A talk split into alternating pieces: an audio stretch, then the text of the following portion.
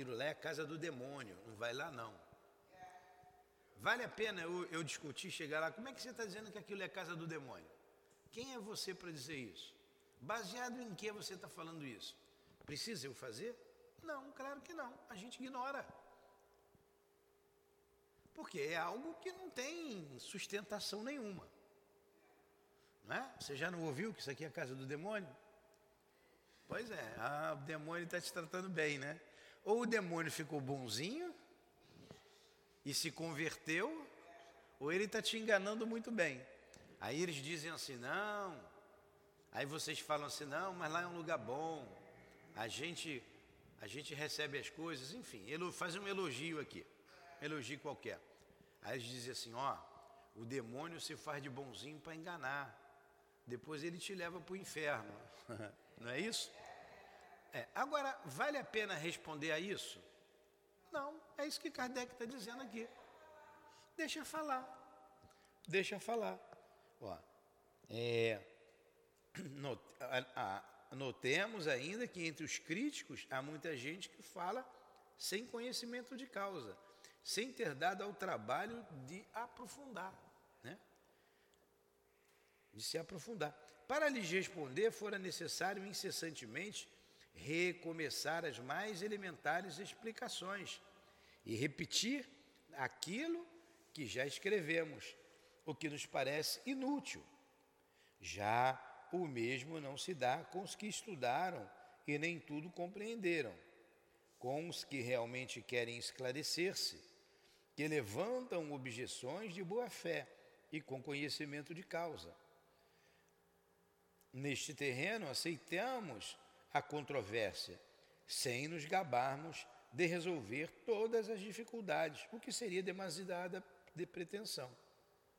Então, vou pegar um exemplo que eu vi no outro dia uma pessoa aí no, na, na, nas redes sociais, ela dizendo assim: Eu não acredito no espiritismo, não acredito na reencarnação. E, por consequência, no espiritismo.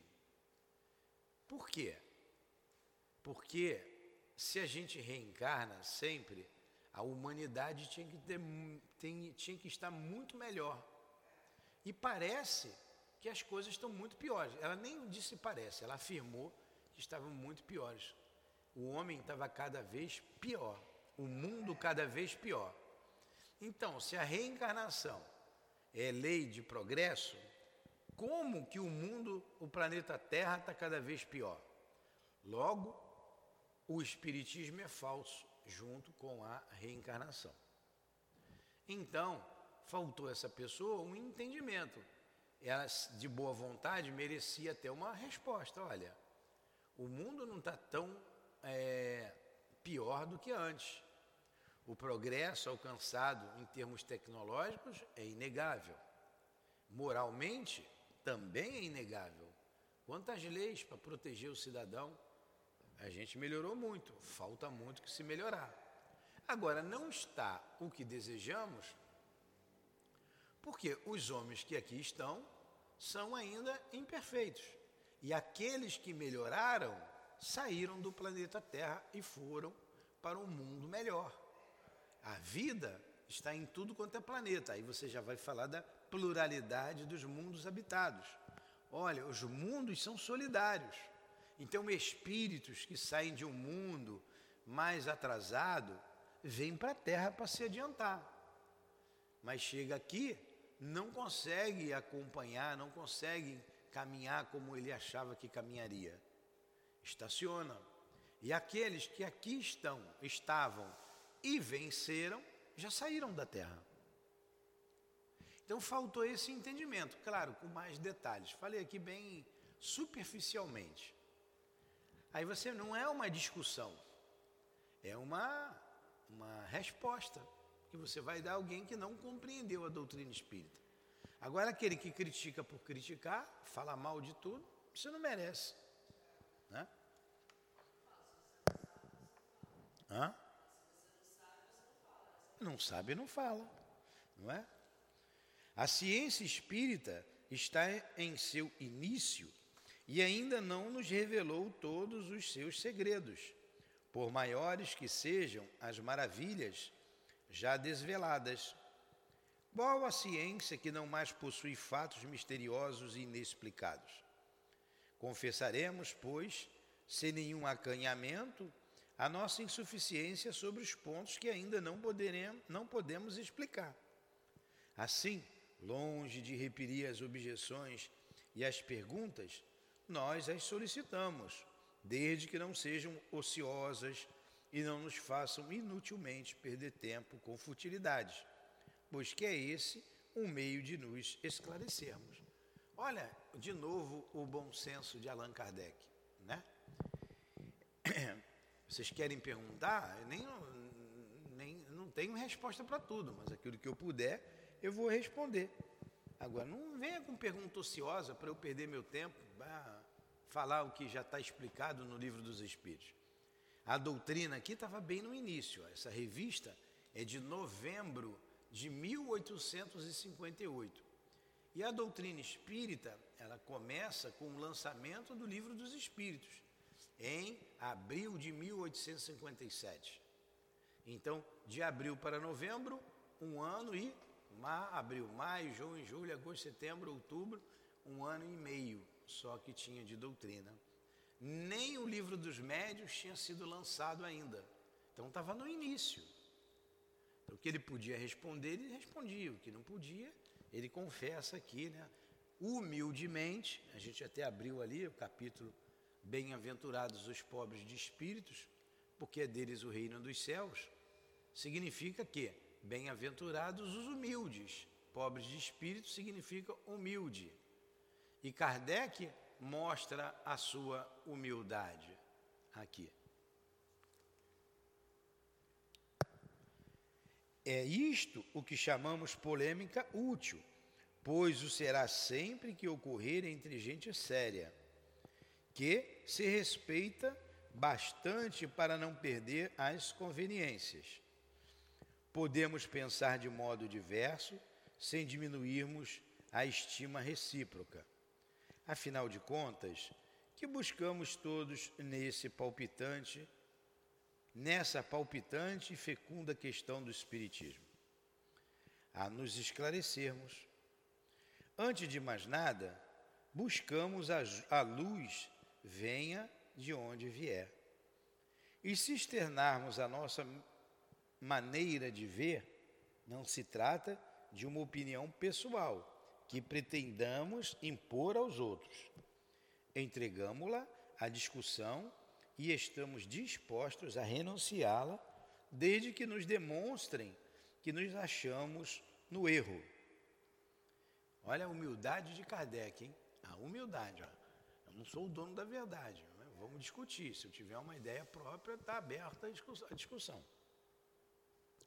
Esta polêmica nós a sustentamos diariamente em nossa revista, através das respostas ou das refutações coletivas que publicamos a propósito deste ou daquele artigo. E aqueles que nos honram com suas cartas encontrarão sempre as respostas ao que nos perguntam. Toda vez que não nos é possível responder em carta particular, o que nem sempre é materialmente possível. Suas perguntas e objeções constituem outros tantos assuntos de estudo de que nos aproveitamos pessoalmente e nos sentimos felizes por estender esse proveito aos leitores, à medida que se apresentam fatos em conexão com as mesmas. Também sentimos prazer em dar explicações verbais às pessoas que nos honram, como a sua visita, e nas conferências marcadas por um cunho de entendimento, nas quais nos esclarecemos reciprocamente. Olha, o Kardec andava muito cansado, muito cansado, e ele recebeu uma advertência de um espírito eu, por acaso, ainda estou com um livro aqui, Obras Póstumas, que nós estudamos ontem. E tem uma carta que ele recebe aqui, é,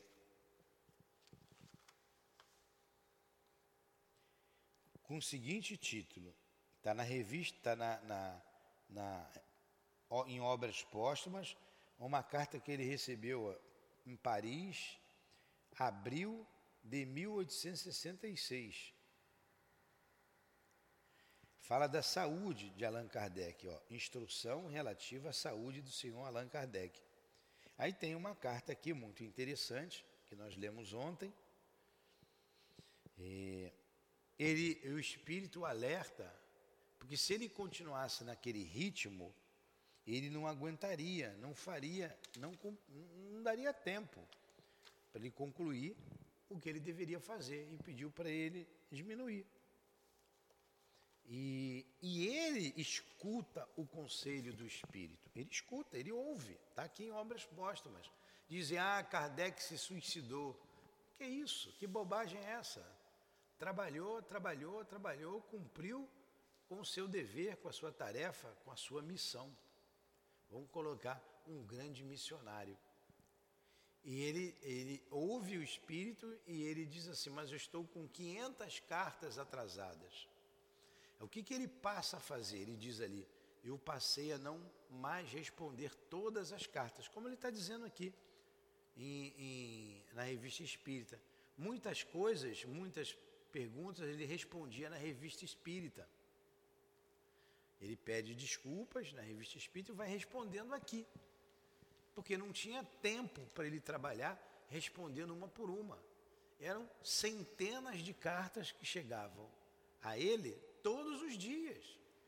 Ele e sua querida esposa, Dona Meli Boudet, que são os patronos desse estudo, né, da Revista Espírita, foi Kardec que lançou a Revista Espírita com recursos próprios para divulgar a doutrina espírita, divulgando é, é, as cartas que recebia nesses artigos. Por exemplo, isso que a gente acabou de ler aqui é Polêmica espírita. Ele está respondendo na revista espírita. Aqui ele passou muita coisa, é, é, muitas respostas para aqueles que tinham dúvidas.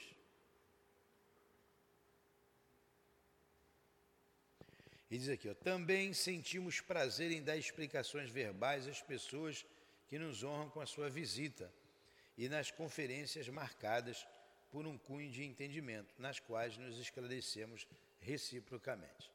Enfim, terminamos então este artigo. Volta a dizer sempre aqui, ó, o que é uma revista? Você pega ali uma revista qualquer. Ela tem um, um, um título. Ah, fala sobre beleza, sobre moda, Aí você lê lá, beleza, moda. Acabou aquele artigo, fala de política. Muda de uma coisa para outra. É, são vários artigos, não é? Aqui é a mesma coisa, aqui é uma revista. É, esse artigo agora é interessante para a gente, ó. Pluralidade das existências. Não acabei de dizer da moça lá que eu vi no YouTube, dizendo contra a reencarnação? Faltava ela entendimento. E na, ela, ela deu uma resposta de acordo com o entendimento que ela tinha. Mas faltava muita coisa para ela compreender. Então ela deu uma resposta incorreta, que era fácil você refutar, com relação à pluralidade das existências. Então vamos lá para esse artigo aqui. Das diversas doutrinas professadas pelo Espiritismo, a mais controvertida é inquestionavelmente a da reencarnação ou da pluralidade das existências corpóreas. Embora seja esta opinião atualmente partilhada por grande número de pessoas e que já tenha sido abordada por nós em várias ocasiões, julgamos um dever aqui examiná-la mais minuciosamente, à vista de sua importância e para responder a diversas objeções que foram levantadas. Porque quando chegou a, a, a ideia da reencarnação, no mundo ocidental, ela não foi bem aceita, como não é. Não é, ainda hoje. Muita gente não aceita. O católico aceita? O, o protestante aceita? Não. Então, dentro do próprio cristianismo, ela não é aceita. Então, por isso que ele falou, uma controvérsia. Então, ele vai falar sobre esse artigo, sobre essa questão, sobre essa ideia, sobre esta doutrina da reencarnação. Antes de entrar a fundo na questão, devemos fazer algumas observações que nos afiguram indispensáveis. Para muitas pessoas, o dogma da reencarnação não é novo. Engraçado. Esse, essa resposta que ele está dando está lá no livro dos Espíritos. Y, letra Y facto, né? Que chama. Para muitas pessoas, o dogma da reencarnação não é novo, é ressuscitado de Pitágoras. Você que gosta dos filósofos aí, ou, Guilherme? Nós jamais dissemos que a doutrina espírita fosse uma invenção moderna, decorrendo de uma lei natural. O espiritismo deve ter existido desde a origem dos tempos. Sempre nos esforçamos por provar que os seus traços são encontrados na mais alta antiguidade. Como se sabe, Pitágoras não é o autor do sistema da metempsicose.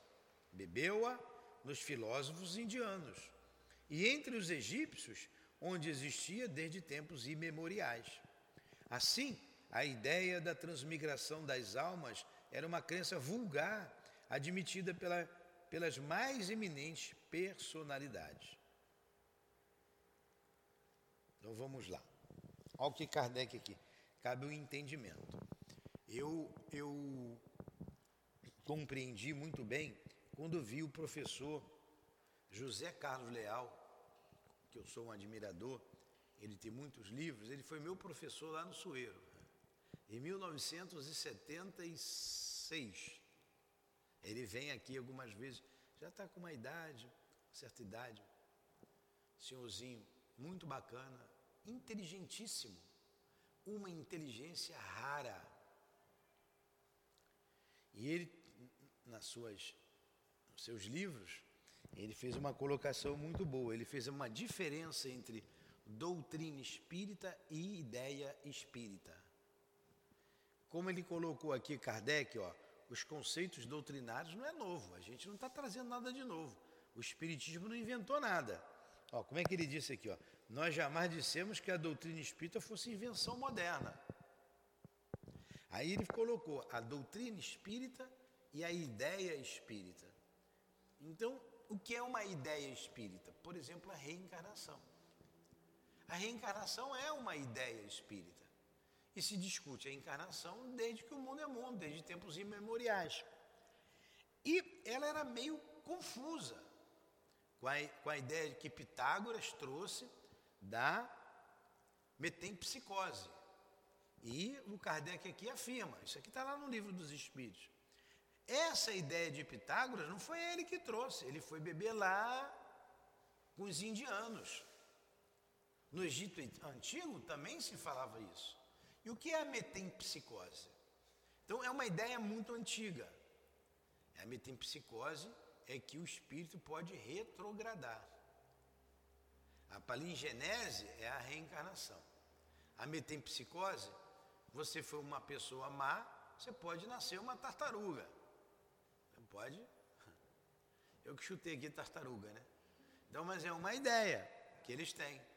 Mas nós aprendemos com a doutrina que o espírito não retrograda. O espírito não retrograda. A reencarnação, ela é um ponto básico, é um dogma mas é um dogma não como os dogmas é, estatuídos pela Igreja Católica. Porque o que é um dogma? O dogma é uma verdade incontestável. Incontestável.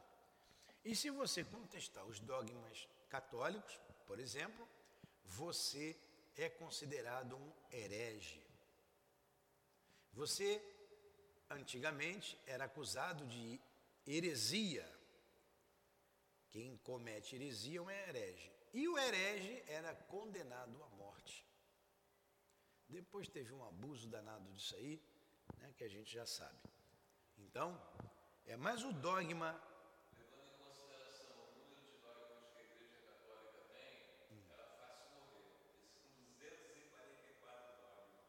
Quanto? 244. Tá vendo? Era fácil morrer. É, é, é, exatamente. Então, mas o dogma da reencarnação não é uma coisa imposta. É algo que você que fala a sua inteligência. Por exemplo, uma coisa que a gente repete aqui constantemente. Como que você vai explicar a dor, a diferença social, a pobreza e a riqueza, a beleza e a feiura, a doença e a saúde. Nesse, nesse caminho da inteligência, a própria idiotia, a estupidez. Pois é. Como que você vai explicar isso? Como que isso vai se coadunar com a ideia de Deus, com a perfeição de Deus? Né? Então, somente a reencarnação nos, nos faz compreender justiça divina. Somente a reencarnação. Quando você vai a uma religião dogmática e pergunta lá algo que aconteceu com você, por que, que meu filho nasceu sem a perna? Aí ele vai dizer, ó, Deus quis. Mas aí você vai, Deus quis logo comigo? Por que, que não quis com a Priscila? Por que, que não tirou a perna da Priscila, tirou a minha? É mistério de Deus. Não, não, esse Deus eu não acredito, esse Deus foi cruel comigo. Mas se você entender a reencarnação, eu precisava passar por isso, por um motivo qualquer. A Priscila não. Então, somente a compreensão da reencarnação faz você compreender justiça divina. Então, é um dogma que você raciocina que você pensa, realmente, a reencarnação, se ela não existisse, tinha que inventar. Né? Aí ele continua aqui, ó. Aí nós já falamos, né? Ó, que ele bebeu nos, nos filósofos indianos e egípcios. Não quer dizer que os iniciados nos templos egípcios, da Índia védica, olha, eu fui buscar aqui no, no dicionário no outro dia, os Vedas. Os Vedas é um conjunto de livros hindu, dos hindus. Então, os escritos encontrados, que estava ali assinalado ali na internet, era de 5 mil anos antes do Cristo. Olha como é que é antigo. E ele diz o seguinte: é quando tinha as escritas, mas aquelas ideias existiam muito antes e nós não temos como saber de onde, de quando elas vieram. De onde não? Quanto tempo atrás ele já é, tinham essa ideia da reencarnação. Quem eram os iniciados? Os iniciados, eles conheciam a reencarnação, a unicidade de Deus, a comunicabilidade, a pluralidade dos mundos habitados, é, a lei de ação e reação, e, e, vários, e várias ideias, espíritos que a gente discute hoje, esses iniciados tinham. Já isso, ó, no tempo do Cristo tinha os essênios. Os essênios sabiam disso. Agora, o povão não sabia. Os iniciados egípcios sabiam, mas para o povão, não. O povão tem era, era levado ali no medo, na base do medo. É igual a questão do inferno. Como é que segura o povão? Ah, se fizer, vai para o inferno. Só que o homem vem se esclarecendo, se esclarecendo, e as pessoas vêm perdendo o medo do inferno. As pessoas já sabem que o inferno não existe. Até que um dia isso aí vai ser igual a história do, da comadre Fulozinha, que meu pai contava. Né, do Saci Pererê. Vai passar. Você sabe a história da comadre Fulozinha? Meu pai contava e ficava com medo. Disse que ele, ele era, era paraibano, aí contava aquelas histórias lá do, do interior. Né? Lá tinha muita mata. Na época do meu pai, fui lá, muita mata ainda. E quando o camarada entrava na mata, tinha que deixar um, um, rolo de fumo, tinha que levar um rolo de fumo e deixar para a comadre fulozinha. Senão ela pegava e dava uma surra. Levava uma surra. Aí você vê essas crendices, um dia, essa questão do céu, do inferno, do demônio, vai virar uma história igual a de Papai Noel, pô. Para muitos já é. Né?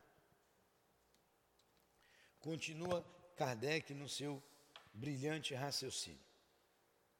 Sim, Leon Denis, ou Guilherme, você que gosta de estudar, pesquisar, no livro Depois da Morte, que em breve estudaremos aqui, ele se reporta aos Vedas há 40 mil anos atrás. Eu não sei de onde ele tirou esse, esse, esse conceito, né? não sei, esse dado. Mas a internet hoje, ela diz que não tem, é muito antiga. Ele deve ter sido inspirado, né? Para falar no, no livro Depois da Morte. Por que via lhes veio ela? Porque via veio a ideia da reencarnação. Pela revelação ou pela intuição? Como que a reencarnação chegou até esses povos antigos? Pela revelação ou pela intuição? Resposta: Não sabemos. Ele colocou: Não sabemos. É. Resposta: Não sabemos diz Kardec. Mas seja como for, uma ideia não atravessa as idades e não é aceita pelas inteligências de escola se não tiver um lado sério.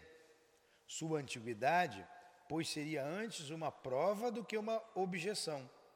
Contudo, como é também sabido, há entre a metempsicose dos antigos e a moderna doutrina da reencarnação esta grande diferença. Os espíritos repelem de modo absoluto a transmigração do homem nos animais e vice-versa. Tá? Então, a doutrina espírita repele essa ideia. Todos os espíritos, de modo absoluto. Ó, o homem não retrograda. Você não vai nascer cachorro. Você não vai nascer macaco. Porque pensa até um raciocínio que não deixa de ser lógico. Por que, que eu vou nascer macaco e cachorro? Não posso nascer uma tartaruga? Né? Aí você vai, você pega o reino animal, um rato. Pô, tem que cair muito para ser rato, né? É uma ideia destituída de lógica. Destituída de lógica. Como que você vai deixar de saber que 2 mais 2 igual a 2? Eu não quero mais saber que 2 igual a 2. Pois é. Nunca vai saber, nunca vai deixar. Uma vez compreendendo, aí você passou aí, dois mais dois são quatro. Você compreendeu, você não acreditou, você compreendeu, você sabe. Agora, se eu pegar uma criancinha, está aprendendo a fazer com dois aninhos, dois aninhos, minha netinha faz com o dedinho assim, se dizer que dois mais dois são cinco, ela vai, você vai perguntar 2 mais 2, ela 5, porque ela não compreendeu. Ela vai repetir o que você falar. Ela vai crescer 2 mais 2, 2 mais 2, 5. Não, minha filha, aí você vai ter que explicar para ela. Conta, 1, 2, 3, 4. 2 mais 2 são 4. Ah, então me ensinaram errado. Meu pai me ensinou errado. então, então são quatro. Aí ela vai compreender, ela vai entender, ninguém vai dizer para ela, convencê-la de que 2 mais 2 são 5.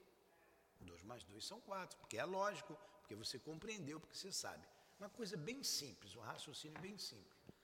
A questão da, da reencarnação, o princípio é o mesmo. Não é para você acreditar, é para você entender, você compreender. Quando você compreende, não tem outra lógica, não tem outra ideia que substitua a reencarnação. E como a reencarnação, ela abre um leque imenso para você, para o seu pensamento, para o pensamento humano. Você vê lá Sócrates, lá quando foi obrigado a tomar cicuta, estava tranquilo, estava preso, estava de boa, como diz hoje, né? Estava de boa. Aí a mulher de Sócrates vai lá visitá-lo. Mas isso é injusto. O que, que ele responde? Mas você queria que fosse justo? Você queria que fosse justo? Claro que é injusto.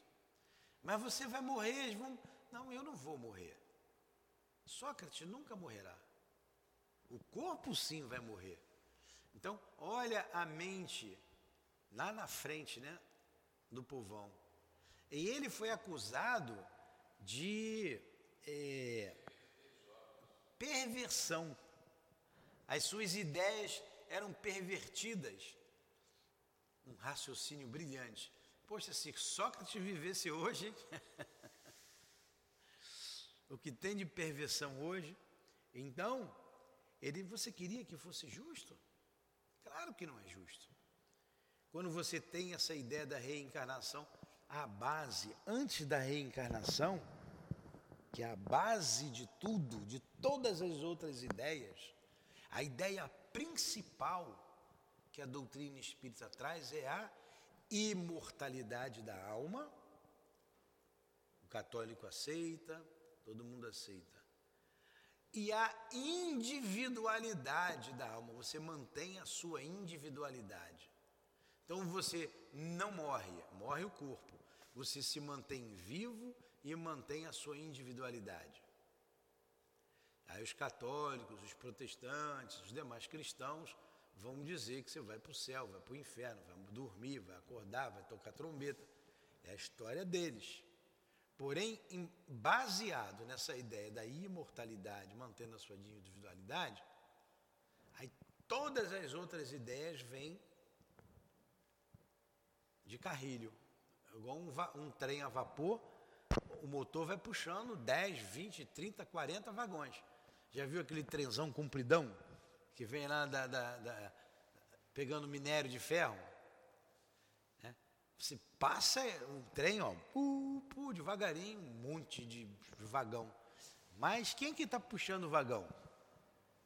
O motor lá na frente. O motor é a imortalidade mantendo a individualidade. Porque se você, se você mantém a individualidade, você não morre, por que, que você não pode se comunicar?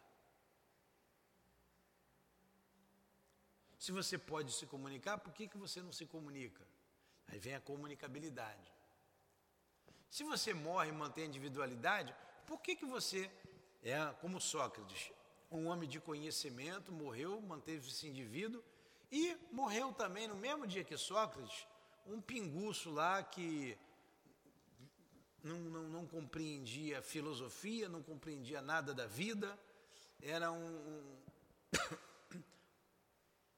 um, homem bastante atrasado.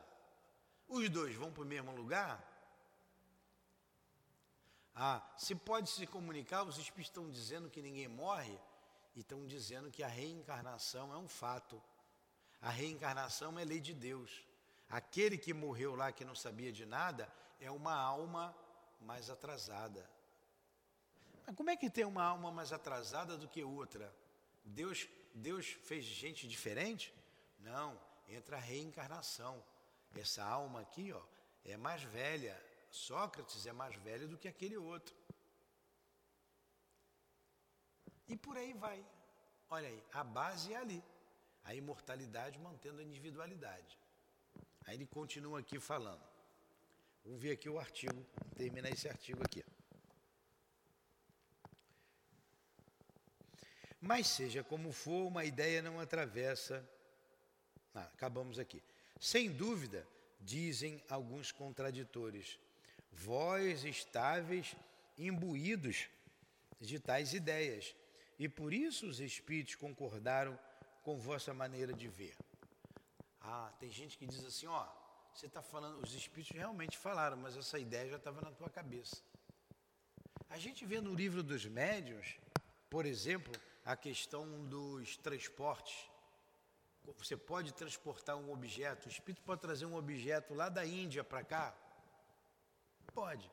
Como é que isso se dá? Como é que acontece isso?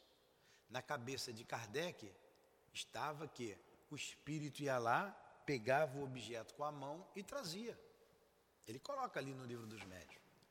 E os espíritos dão uma explicação completamente contrária ao que pensava Kardec. Completamente contrária. Então, essa ideia de que pegou na cabeça do médium, que o médium acredita naquilo, por isso que falou, ela é falsa. É facilmente refutável essa ideia. É um erro que prova, mais uma vez, o perigo dos julgamentos apressados e sem exame. Se antes de julgar, tais pessoas se tivessem dado ao trabalho de ler o que dissemos a respeito, isto é, quando a doutrina da reencarnação nos foi ensinada pelos Espíritos, veriam que ela estava tão longe do nosso pensamento que havíamos construído um sistema completamente diferente sobre o assunto. Outra ideia que eles tinham contrária na cabeça. Sobre os antecedentes da alma. Sistema, aliás, partilhado por muitas pessoas. Sobre este ponto, a doutrina dos Espíritos nos surpreendeu. Diremos mais, ela nos contrariou, porque derrubou as nossas próprias ideias. O próprio Kardec não tinha a ideia da reencarnação na cabeça dele. A própria ideia de espírito, que quando lá as mesas girantes, né? Ele para ele, ó, tudo se explica com magnetismo. Como é que a mesa anda? Como, aí, mesa fala, como é que isso acontece? Começa a dar resposta inteligente. Aí, quando ele pergunta, quem é você? Quem é você que está fazendo isso?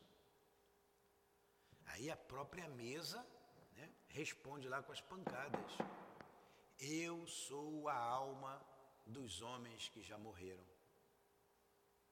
Eu sou um espírito, a alma dos homens. Kardec não tinha a menor ideia de que era um espírito que estava ali. Então foi o próprio fenômeno que se revelou a ele. O próprio fenômeno, ele não tinha ideia, ele não tinha ideia preconcebida. Para ele, o magnetismo explicava tudo. Porém, quando deu resposta inteligente, ele, opa, aí já não tem só magnetismo, tem algo mais. O que, que tem aí? Somos nós, os espíritos, a alma dos homens que morreram, que já morreram.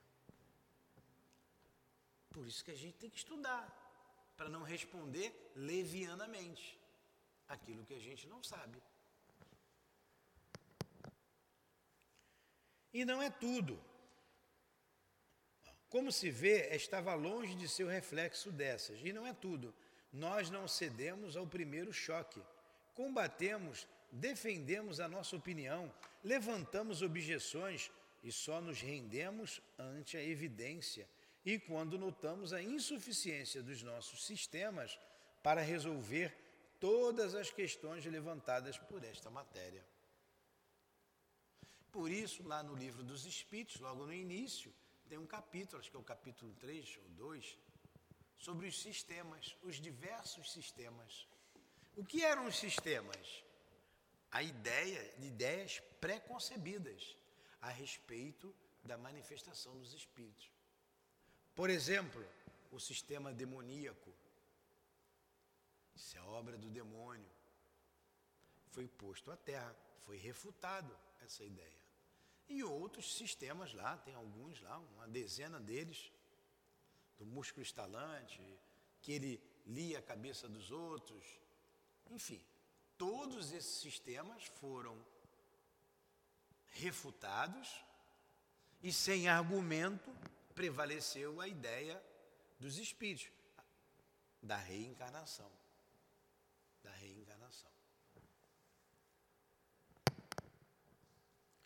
Aos olhos de algumas pessoas e em semelhante assunto, talvez pareça singular o vocábulo evidência.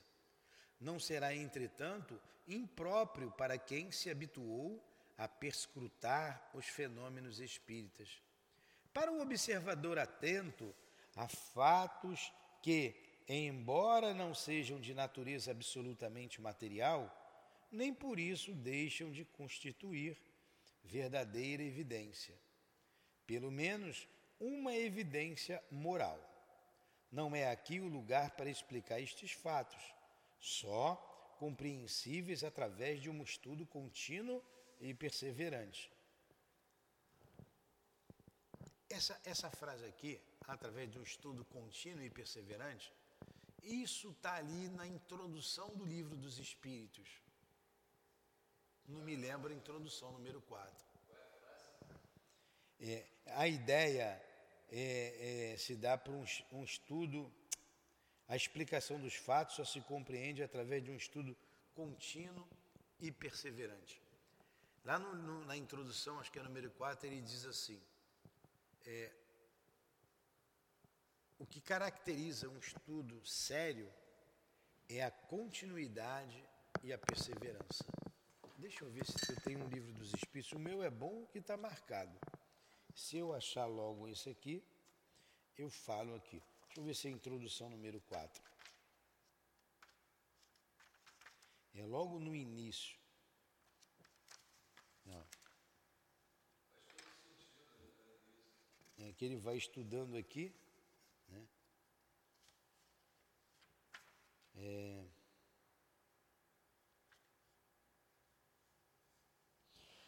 a, a, a palavra aqui, o que caracteriza um estudo sério é a continuidade que se lhe dá. Eu não vou ficar procurando aqui para não perder tempo aqui.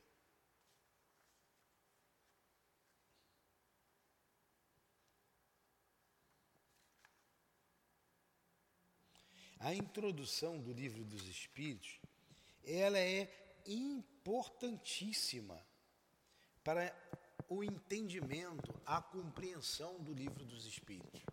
Tem pessoas que não leem a introdução, passam batido. E ali ele vai dizendo é, o que é o livro dos Espíritos. O que é o livro dos Espíritos? Ela é importantíssima. Alguns não gostam de ler a introdução, né? que é logo para a primeira pergunta, que é Deus, tá? Mas se ele não ler a introdução, vai ficar manco.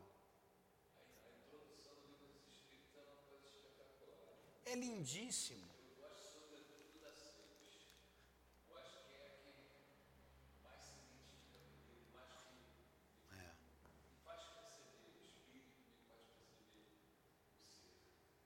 É. é isso mesmo terminar esse parágrafo aqui, que está na hora da gente terminar. Nosso fim era apenas refutar a ideia de que esta doutrina não passa de uma tradução do nosso pensamento. Olha aí. Outra refutação devemos fazer ainda é que não somente a nós é ela ensinada, que foi ventilada em muitos lugares, tanto na França quanto no estrangeiro, na Alemanha, na Holanda, na Rússia, etc. Isto mesmo antes da publicação do Livro dos Espíritos. Acrescentemos ainda que, desde que nos entregamos ao Espiritismo, temos tido comunicações de mais de 50 médiums, escreventes, falantes, videntes, etc., mais ou menos esclarecidos, de inteligência normal mais ou menos limitada alguns até completamente iletrados e, consequentemente, estranhos inteiramente aos assuntos filosóficos, e que, em nenhum caso, os espíritos se desmentiram sobre este ponto. O mesmo se dá com círculos, em círculos que conhecemos, onde tal princípio é professado. Bem sabemos que o argumento não é irretoquível e, por isso mesmo, não insistiremos senão pelo raciocínio. Olha aí, tudo com raciocínio lógico, tudo, tudo, tudo, tudo. Esse, esse assunto aqui, ele é cumprido, tá? Nós estamos na nossa hora, são nove horas, está na hora da gente parar. É uma pena. Por mim, eu ia aqui direto até 10 horas da noite, de tão gostoso que isso aqui é. Agora a gente vai aqui, examinemos a questão sob um outro ponto de vista. É aqui que a gente vai fazer semana que vem, tá? Vamos parar por aqui. Vocês gostaram do estudo? Vamos lá, já tinha lido a revista há muitos anos atrás, agora estou revendo tudo com calma. Pelo menos 58, 59, 60. Muito obrigado, Jesus, pela manhã de estudos em nossa casa de amor. Muito obrigado ao mestre Kardec, à sua esposa querida Melibudê. Muito obrigado aos guias da nossa casa de amor, ao altivo, à coluna de espíritos que nos sustenta aqui no SEAP. Em nome desses irmãos queridos, em nome do amor, do nosso amor, Lurdinha, do teu amor, Jesus, e do amor de Deus, nosso Pai, acima de tudo, damos por encerrado os estudos em torno da revista espírita na manhã de hoje. Que assim seja.